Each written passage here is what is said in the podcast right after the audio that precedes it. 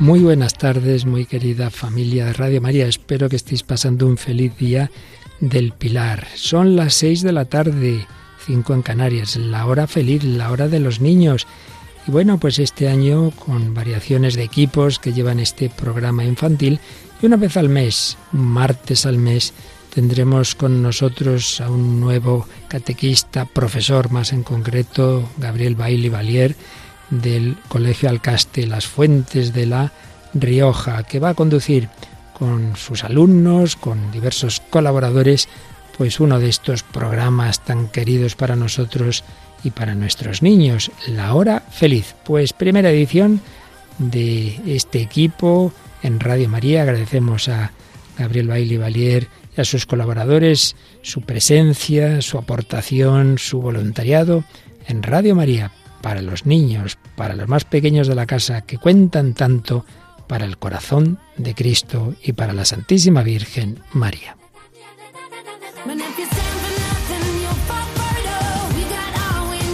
Muy buenas tardes, queridos oyentes de Radio María. Me llamo Gabriel Bailivalier y soy profesor del Colegio Alcaste Las Fuentes de Logroño.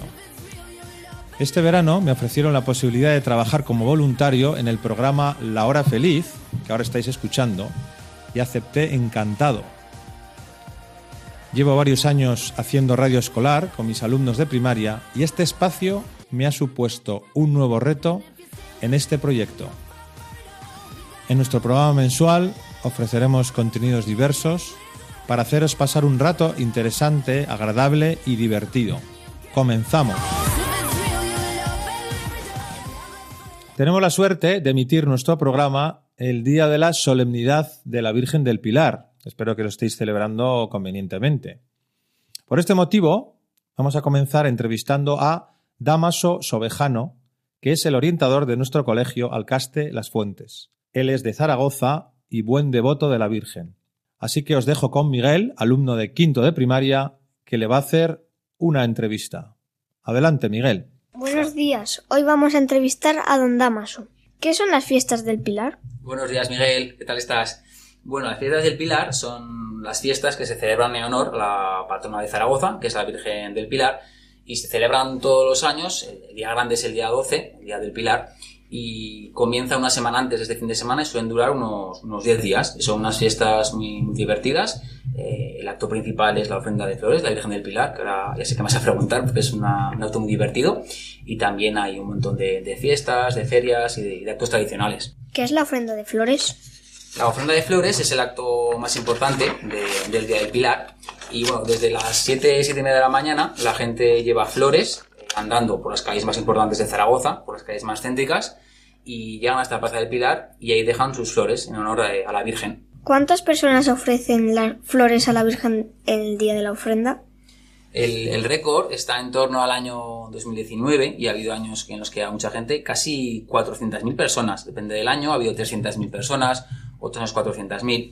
Y es muy bonito ver porque la gente va, va en grupos, eh, por ejemplo, la Casa Regional de Aragón, de La Rioja, de Andalucía, van vestidos en sus trajes regionales y son casi 800 grupos. Es decir, tú fuera a la ofrenda puedes ir individualmente, con tu padre, con tu madre, con tus hermanos, o puedes inscribirte en algún grupo. Yo, por ejemplo, de pequeño, cuando íbamos, iba con la clínica de mi madre, donde trabajaba, que es la clínica Montpellier, y íbamos casi 50 personas. ¿De qué color es la cruz de la Virgen del Pilar? ¿Hacen con flores el día de la ofrenda? Si el día de la, de la ofrenda, la virgen que sacan fuera de la Basílica del Pilar es una virgen eh, muy grande, de casi unos 3 metros de altura, y la cruz es de color rojo. Esto es en honor a la, es la cruz de Lorena, es una cruz que se lleva haciendo a cabo desde 1902 y es el símbolo internacional de la lucha contra la tuberculosis. Entonces, hay una historia, y es que desde 1960, en un hospital de Zaragoza que se llama El Cascajo, siempre hacían esta cruz de flores y la ofrecían a la Virgen el día 12.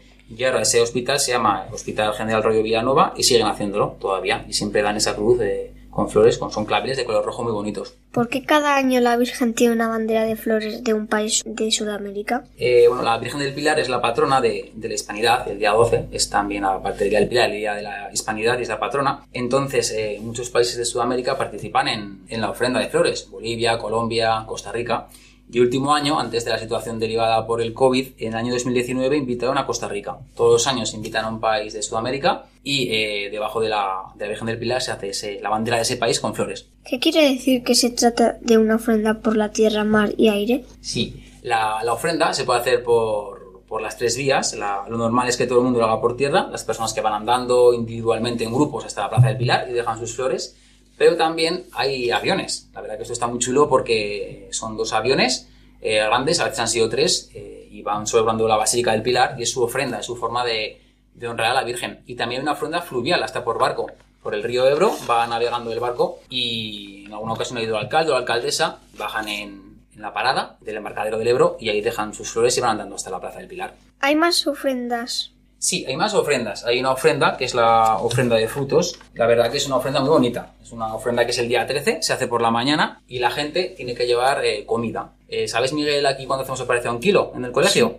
Pues es similar. Entonces es muy importante que la gente lleve comida no perecedera. Es decir, no lleve frutas o verduras, sino que lleve frutas o verduras en bote, leche, aceite, agua, latas de atún, de arroz, de pasta.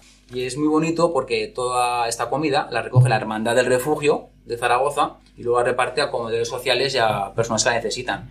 ¿Y sabes cuánta comida ha recogido en el último año, Miguel? ¿Cuánto? Más o menos. ¿Cuánto? 8.000 kilos. Sí, sí, la recogieron, luego la, la fueron repartiendo los demás días y es una, una tradición que se hace todos los años también. ¿Qué es el rosario de cristal? Bueno, el Rosario de- Cristal es otro de los actos más importantes y más bonitos, me parecen a mí, de, la fies- de las fiestas del Pilar. Es una procesión, entonces se llevan faroles y estandartes, son como banderas grandes, y lo que hacen es simbolizar cada una de las partes de la oración del Rosario. Es decir, los misterios, los Padre Nuestros, los Ave Marías, los Glorias y la Letanía. En total eh, son unas 300 piezas y es muy bonito porque son faroles eh, de cristal iluminados y también hay carrozas. La verdad que yo recomiendo a toda la gente que no haya ido que vaya a este acto por la noche porque es una procesión muy especial y es precioso. Y quien no pueda ir, eh, es bueno saber que todos estos faroles se pueden visitar en la iglesia del Sagrado Corazón de Jesús, que está en la plaza de San Pedro Nolasco de Zaragoza y también pues la gente puede ir a, a verlos allí otro día. ¿Cómo funciona la ofrenda de flores? La ofrenda de flores, como es el acto más multitudinario de las fiestas, va mucha, mucha gente, es importante organizarse. Antiguamente había muchas filas, muchas colas y había que esperar bastante tiempo. Yo me acuerdo de pequeño, que una vez casi dos horas y media, tres horas esperando en la Plaza Aragón con, con mis padres porque había mucha fila. Y ahora tienes que apuntarte, eh, hay que pedir cita previa por internet, te puedes inscribir tú solo para ir con tu familia, con tus amigos o en un grupo, pues en tu trabajo o en un club deportivo en el que estés apuntado y de esta forma te dan una hora y te dicen, por ejemplo, pues sales de la Plaza Santa Engracia a las ocho y media de la mañana y tú acudes allí con tus flores y después ya Policía y Protección Civil te van indicando, pues tienes que ir por la derecha, por la izquierda y así pues llegas hasta, hasta la plaza. Si quieres ir a la ofrenda, ¿qué tienes que hacer? Bueno, lo primero, lo importante es madrugar, eso que hay siempre hay que hacerlo. Más hay mucha gente que viene de pueblos de Zaragoza, es decir, que hay gente que se levanta a las 4 o 5 de la mañana para poder estar a tiempo, depende de qué hora te den. Entonces, lo más importante es eh, vestirte de tu vestido regional, ya sea de Baturros, si es de Aragón o de Riojano, eh, y después, bueno, llevar comida, porque puede ser un día muy largo y mucha gente lo que hace es aprovechar para comer por el camino, hacer paradas y hacer fotos. La Virgen que sale a la Plaza del Pilar el día de la ofrenda es la misma que está dentro de la basílica. No, son diferentes. La, la Virgen de dentro, de la Básica del Pilar, mira, la tengo aquí en miniatura, aunque los oyentes no podáis verlo, nos escucháis, mira, ¿la ves? ¿Cómo es? ¿Cómo, cómo te parece? Mm, Pues un poco alargada. Alargada y pequeñita, ¿verdad? Porque es una, es una réplica. Entonces, bueno, aquí tengo otra cosa. Cuéntanos qué, qué ves aquí, Miguel. Pues una cinta naranja. ¿Sabes cuánto mide más o menos? No. Bueno, unos 39-40 centímetros. Esta es la medida de la Virgen del Pilar de verdad, la que está dentro de la basílica. Y después la que sale fuera para la ofrenda de flores es diferente, porque claro, si no se estropearía. Entonces la Virgen de fuera mm, mide unos 3 metros y la pone en un al- en un altar piramidal de unos 15 metros. Es decir, que la Virgen está a una altura de 15 metros y allí la gente es donde deja sus, sus flores. ¿Y para qué la dejan tan alta? La dejan tan alta para que quepan todas las flores, porque como van aproximadamente unos, unos 400.000 oferentes, van dejando como unos escaloncitos las flores y la ponen tan alta para que todo el mundo la pueda ver bien y para que quepan muchas flores. ¿Cuánto mide la Virgen del Pilar? La Virgen del Pilar de dentro es lo que hemos visto anteriormente, que es la cinta esta naranja que tenemos aquí, y son unos 39 centímetros.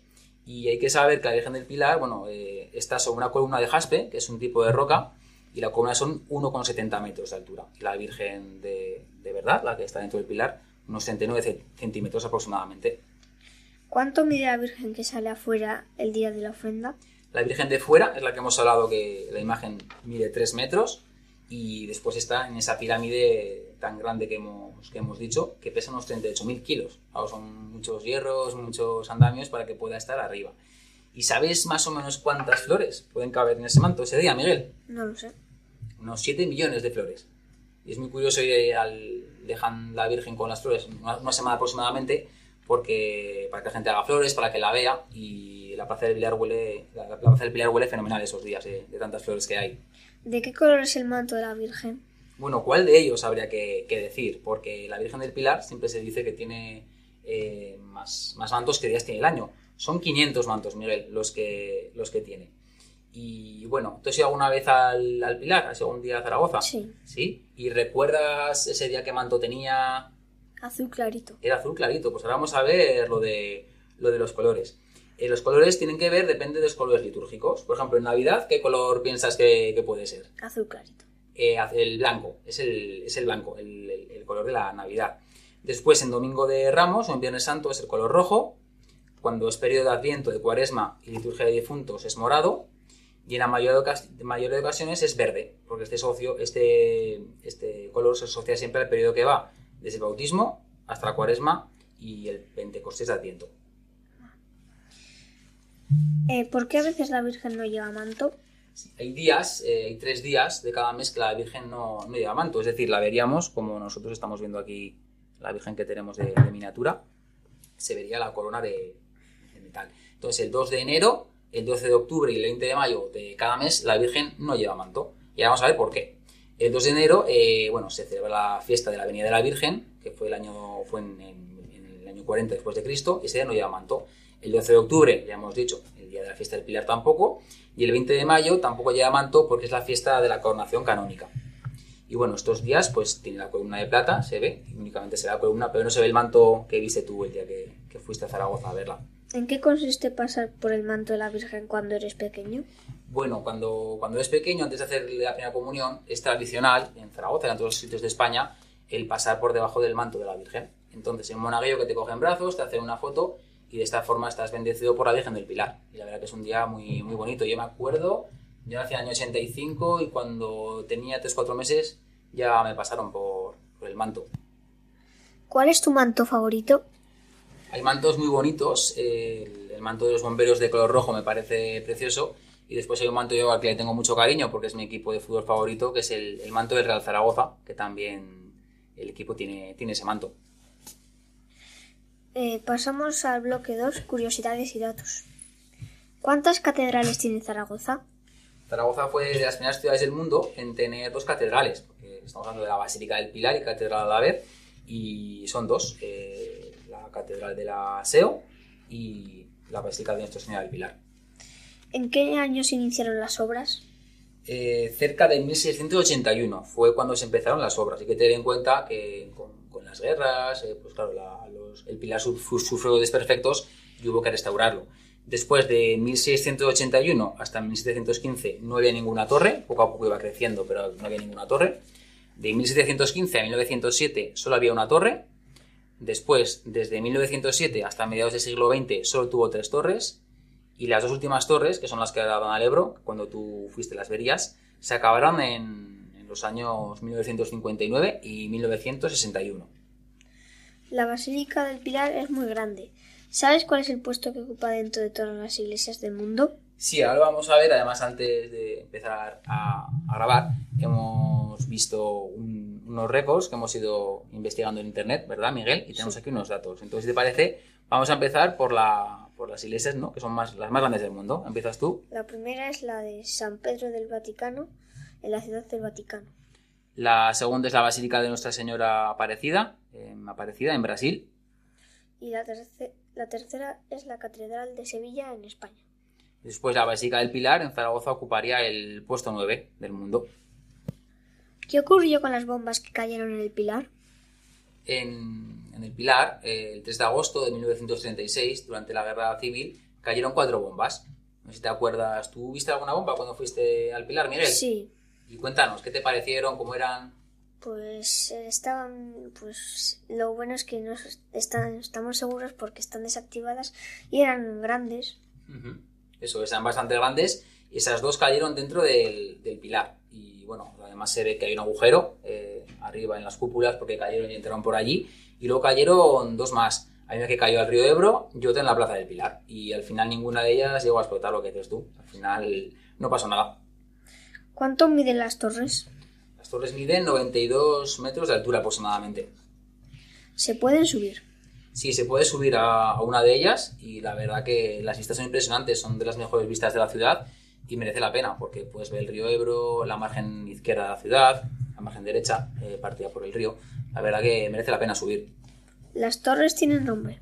Sí, tiene nombre y hasta apellidos algunas. Ahora te voy a contar eh, por qué. Bueno, la torre más antigua eh, data de 1700 1715 y se llama la Torre de Santiago. Luego, 200 años después, construyeron la segunda torre, que se llama Nuestra Señora del Pilar. Y después hay dos torres más, que es la de San Francisco de Borja y la de Leonor de Salas. ¿Pero por qué se pusieron estos nombres a las torres? Pues las dos últimas, la de San Francisco de Borja y Leonor de Salas, era un matrimonio muy importante de Zaragoza y cuando hicieron las bodas de oro, hicieron 50 años de casados, decidieron hacer un regalo a la ciudad y dijeron, ¿qué podemos hacer? ¿Qué podemos hacer? Pues dos torres, fíjate qué regalo. Hicieron más, más guay. Entonces eh, se llaman así por, por este motivo. He oído que en el Día del Pilar se baila y se canta. Sí, día de la, de la ofrenda, las personas y las casas regionales que van, por ejemplo, vestidos de batur o de riojano, cantan sus jotas y sus, canciones tradicionales.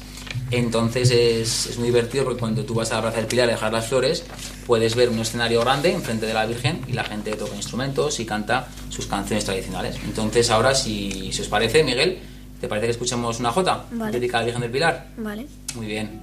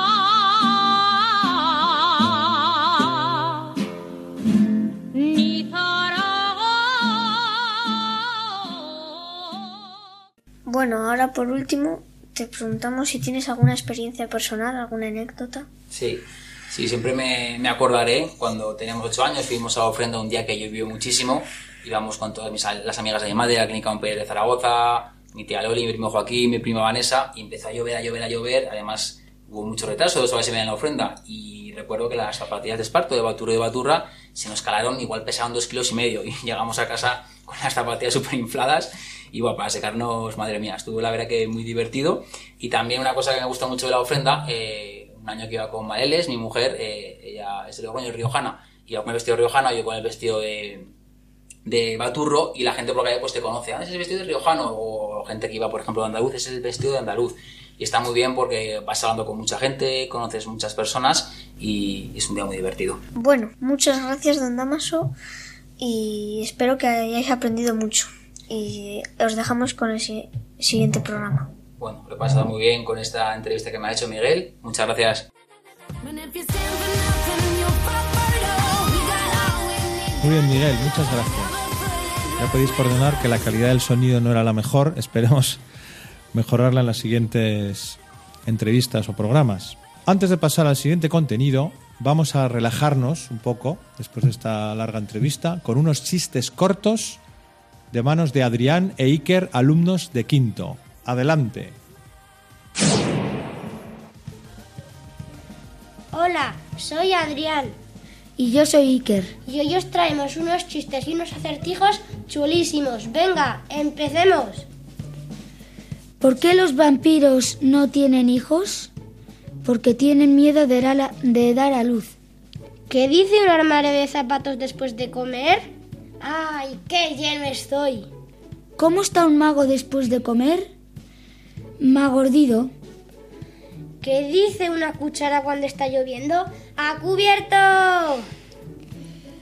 ¿Por qué el oso perezoso no tiene novia? Porque llega tarde a las citas.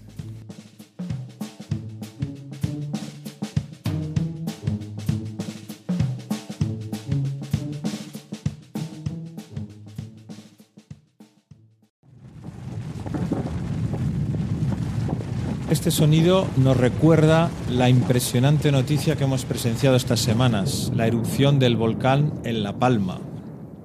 Joaquín va a entrevistar a Juan, compañero de su clase, que viajó con su familia recientemente a la isla de Tenerife y pudieron apreciar las consecuencias de la erupción del volcán. Adelante, Joaquín. Hola, soy Joaquín y hoy voy a entrevistar a mi amigo Juan, que va a mi clase, a quinto de primaria.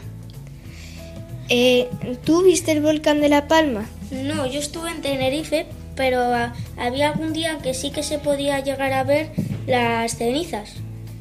Imagino que no te hubiera gustado estar allí, ¿no? No, no. Eh, Era, era porque justamente aterrizamos y salió todo de lo de lo del volcán y nos asustamos mucho porque no nos dejaban salir del avión. ¿Vosotros conseguisteis verlo desde el avión? Mm, No, porque justamente fue cuando aterrizamos. Y tú tenías un poco de miedo. Sí, un poco sí, a veces. Recordarás la experiencia para siempre, ¿no? Sí, yo creo que sí. ¿Y entonces tú qué hiciste por Tenerife? ¿Te quedaste en el hotel o...? Mm, sí, algún día sí que íbamos a, a la playa, aunque a coger cangrejos, aunque la playa no es una playa normal. ¿Fuiste a ver el Teide? Em, no, ¿Y a tu familia le gustó la experiencia? bueno, íbamos con mis primos, que era la primera vez que iban en avión, y estaban un poco nerviosos. Ah, y tú supongo que ya habrías ido en avión alguna vez, ¿no? Sí, muchas. El avión, eh, ¿os tuvieron que parar o os tuvisteis que bajar o algo por eso? No, em, nosotros pensábamos que era por el, por el volcán, pero era porque tenían que coger unas cosas para poder bajar nosotros. O sea que vosotros no tuvisteis ningún problema en el avión. No, ¿Y al volver? tampoco era... No nos acercábamos mucho a, a La Palma. Tuvisteis que hacer otro recorrido, ¿no? No, Ah, que no pasasteis por Tenerife. Digo, por La Palma. Eh, no, ni al ir ni al volver. Y a ti en- al volver, eh, cuando cogiste el avión te da un poco de miedo por si pasabais por ahí o algo. No, yo iba muy tranquilo. ¿Y tus primos? Eh, también. A mi Y- primo que era más pequeño teníamos que decir que era muy que el volcán estaba más lejos que China, pero claro, él no se lo creía porque como era pequeño no queríamos que cogiese miedo. So- eh, fuisteis toda la familia, ¿no? Sí, ¿Y tú cuál crees que es el miembro de tu familia que a más, mi- a más, más miedo le daba? a mi prima. ¿A tu prima? Sí. ¿Pero qué os decía? ¿Que le daba mucho miedo? ¿Que no quería volver o...? No, pues les se asustaba que pudiese llegar el volcán a, a, a Tenerife. Bueno, pues aquí se acaba la entrevista. Muchas gracias Juan por tu colaboración y, y también me gustaría dar las gracias a mi amigo Daniel que ha estado ayudándonos, que también es un amigo mío de quinto. Adiós.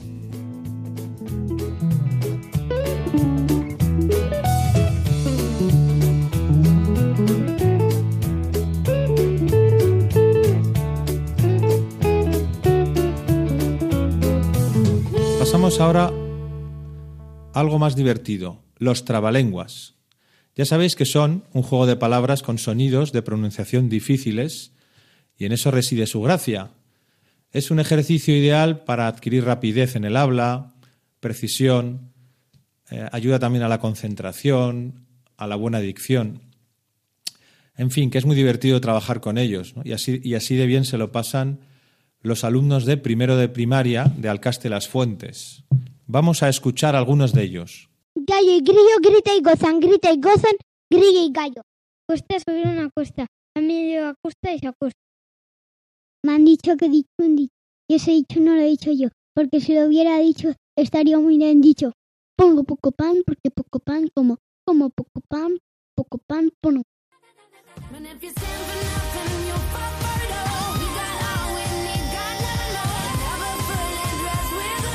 Bien, chicos, la verdad que no es nada fácil, ¿eh? Decir un trabalenguas. Bueno, pues además de chistes, los alumnos de quinto de primaria del colegio nos han preparado también cinco acertijos para desarrollar nuestro ingenio. Os dejo de nuevo con Adrián e Iker a ver cuántos acertamos. Adelante. Bueno, ahora empezaremos con los acertijos. Os recomiendo que cojáis boli y papel, porque al final diremos, diremos las respuestas. A ver cómo os han salido. ¿Cuánto es 2 más 2 dividido entre 2? ¿A cuántos animales de cada especie llevará Moisés en la arca?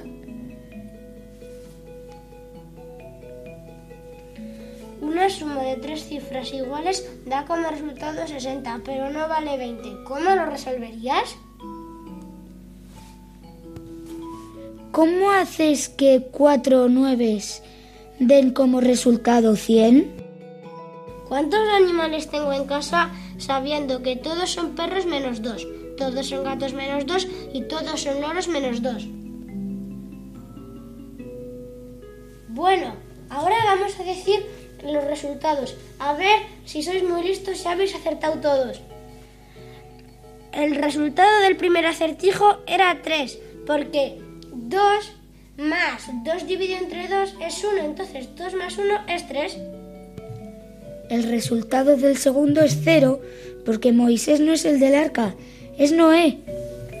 El, resulta- el resultado del tercero es 55 más 5, porque el 55 tiene dos 5 y más 5 es 60 y hay otro 5. Entonces son tres cifras iguales.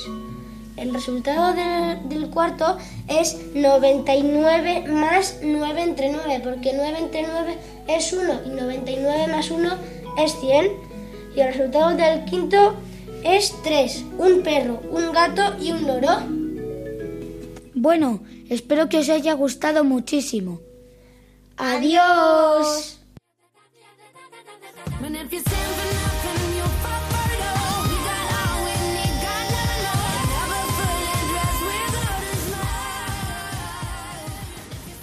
Nos acercamos ya al final de nuestro programa y os vamos a ofrecer una breve entrevista que ha realizado Nicolás, un alumno de quinto del Colegio Alcaste Las Fuentes, al párroco de la iglesia de Santiago el Real, que está situada en el casco antiguo de Logroño. El motivo de esta entrevista no es otro que recordar el paso de la familia de San José María Escribá por esta bella ciudad a comienzos del siglo XX. Durante el mes de octubre hemos recordado la fiesta de la fundación de la obra, el 2 de octubre, y de la canonización de San José María, que tuvo lugar en Roma el 6 de octubre de 2002. Con este motivo, me parecía interesante darte a conocer un poquito más sobre la vida de este santo español tan cercano a nuestros días. Adelante con la entrevista, Nicolás. Yo soy Nicolás Seacín, eh, un alumno de las fuentes de quinto de primaria. Eh, ¿Qué relación tiene San José María con la iglesia de Santiago? El tiempo que la familia de San José María vivió en Logroño perteneció siempre a la parroquia de Santiago. Vivieron en, diversas casas, pero siempre dentro del ámbito de la parroquia. De manera que los, los momentos importantes de los 10 años que pasó la familia de San José María aquí, pues están relacionados con la parroquia. Eh, ¿Cómo llegó el, el cuadro de San José María esta iglesia? Bueno, pues eh, para nosotros es un motivo importante para la parroquia el saber que San José María es el único eh, miembro de la parroquia que nosotros sabemos que ha llegado a santo. Entonces queríamos de alguna manera resaltar pues este santo que era propio de la parroquia y por eso conseguimos este cuadro que pintó una, una pintora hace, hace unos años y lo colocamos, lo colocamos aquí, pues hará unos 10 años y recientemente, hace unos tres años, colocamos también un relieve que explica uno de los sucesos importantes de la vida de San José María que sucedió aquí eh, junto a la parroquia. ¿Usted sabría si San José María iba a esta parroquia a escuchar misa? Bueno, pues eh, no tenemos exactamente ese dato, ¿no? Pero lógicamente sí, porque vivían aquí muy cerca. De hecho, eh, su padre solía venir, solía venir a misa casi todos los días aquí. Y San José María pasaba muchas veces junto, junto a la iglesia cuando iba a un colegio donde, donde él estudiaba y recibía también formación religiosa. Mm, vale. ¿Usted sabría decirme cuántos años eh, tenía San José María cuando vivía en Logroño? Cuando vivió en Logroño. Bueno, pues eh, cuando llegó eh, tenía 13 años y estuvo aquí en Logroño hasta, hasta que tenía 18 años y que se fue a estudiar al seminario de Zaragoza. Eh, vale. Eh, ¿Cómo tuvo usted la vocación? Pues la vocación es algo que da, que da Dios y que uno va descubriendo poco a poco. En principio, bueno, pues uno intenta buscar a Dios, se pregunta, pues, ¿qué es lo que Dios quiere de mí? Y después, por una serie de, de circunstancias, pues Dios te va llevando a descubrir que tu camino pasa, pues, por llegar a ser sacerdote y por seguir un camino concreto que Él marca. Es lo que le pasó también a San José María. Eh, vale, y por último, mm, ¿por qué es importante San José María para Logroño y para la Iglesia Universal?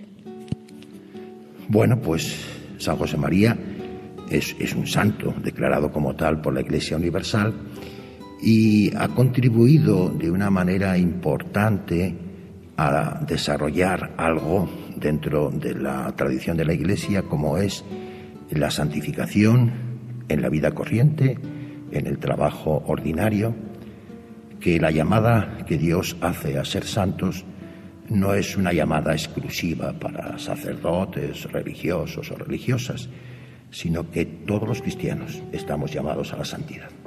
Y eso lo, lo destacó de una manera muy importante San José María y es, es algo pues, que ha quedado ahí en la Iglesia. Bueno, pues ya lo habéis escuchado, ya lo has escuchado. San José María fue este sacerdote santo que vivió en Logroño esos años de, la adolescencia y fue importante también su vida en Logroño, como nos explicaba el párroco de Santiago el Real, porque aquí descubrió su vocación, esa llamada que Dios le hizo a vivir más cerca de él y comenzó comenzó a, vislumbrar que Dios le pedía algo en esos años y se animó a entrar en el seminario de Logroño, empezar sus estudios para ser sacerdote. Y más adelante, como sabemos, ya en el año 1928, fue cuando ya vio definitivamente lo que Dios le pedía, que era la fundación del Opus Dei, allí en Madrid, haciendo unos ejercicios espirituales. Muchas gracias, Nicolás, alumno de quinto del colegio, y muchas gracias, don José, el párroco de Santiago el Real, por esta entrevista tan interesante para darnos a conocer un poquito más la vida de este santo, San José María Escriba.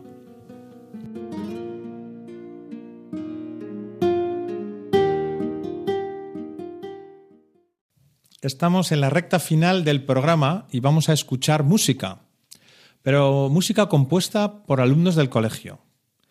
Dentro de nuestro proyecto de uso de tabletas, en la asignatura de música en primaria, los alumnos trabajan la composición musical mediante una aplicación que se llama GarageBand.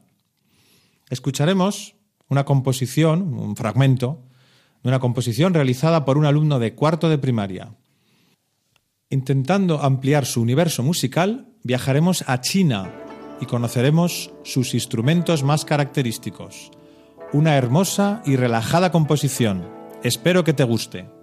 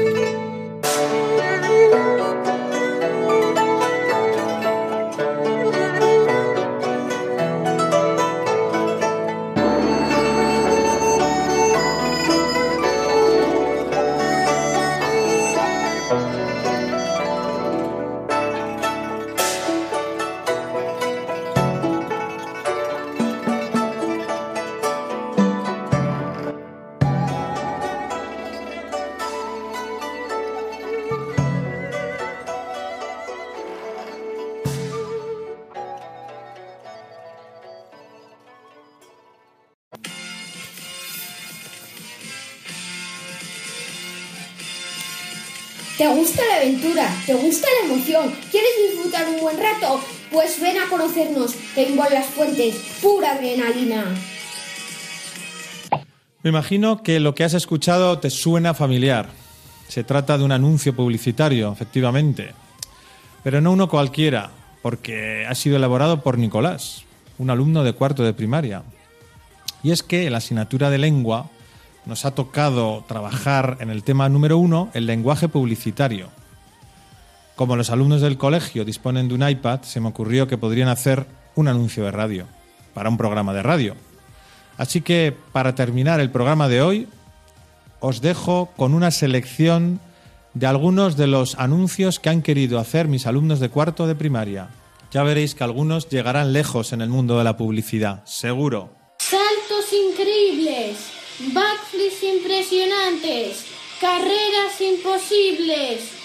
Todo esto vivirás en la competición de los Monster Tracks. acción, emoción, diversión. Si quieres algo jam, ven a la Monster Jam. Barcelona, 30 de octubre en el Arena Park.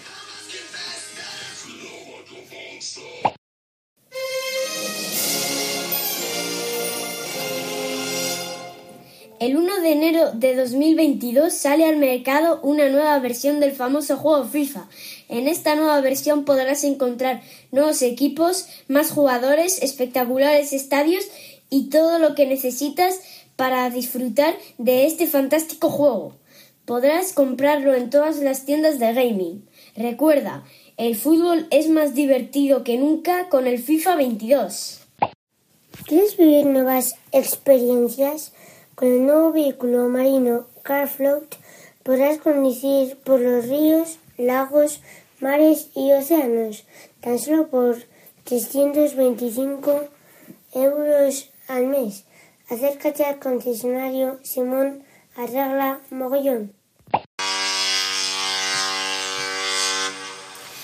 ¿Quieres hacer un viaje en el tiempo a la vez que navegas por el Atlántico? Te traemos de vuelta al Titanic, una réplica exacta. Coge tu vestimenta más antigua y elegante y ven con nosotros. Sentirás cómo es viajar en 1912. Para más información, visita www.viajeseneltiempo.com, donde tus sueños se hacen realidad. Auriculares HG, super cómodos y ligeros, Bluetooth y con más de 24 horas de autonomía. Elige tu color preferido y por solo 19,99. Auriculares HG. Llévalos siempre contigo. Si nunca más tarde quieres llegar, no te dejes engañar. Compra reloj en la torre y nunca volverás a estar corre que te corre. Reloj en la torre, más puntuales que la torre de Londres. Adidas, las mejores zapatillas, con ellas correrás las mil millas. Date prisa en elegirlas y verás que con ellas brillas a las mil maravillas. Llama a mi teléfono y las pillas. Adidas, las mejores zapatillas. Lapiceros, la hechicera, escriben y borran a la primera. Si quieres aventuras, lánzate a la lectura. Con esta app leerás sin parar. Un libro, La magia de leer. Zapatillas del rey del fútbol. Si compras estas zapatillas, cuando chutes el balón, cogerá un efecto que dejará a tus amigos boquiabiertos. Cómpralas ya, zapatillas del rey del fútbol. ¡Rar!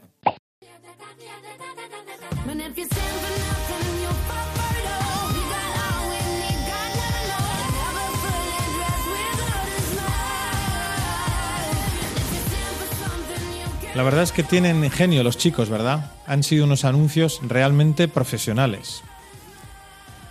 Bueno, pues con esto hemos llegado al final de nuestro primer programa, emitido desde el colegio este curso 2021-22.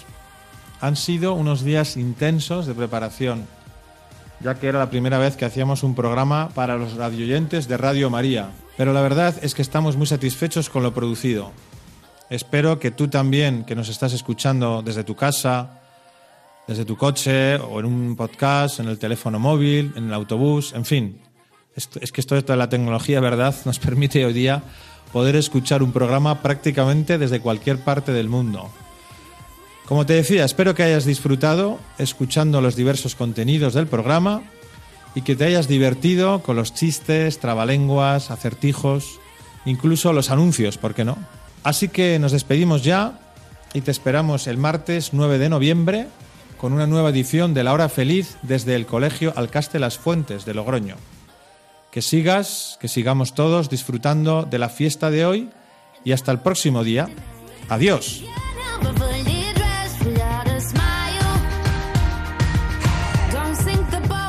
Así concluye La Hora Feliz, el espacio para los más pequeños de la casa.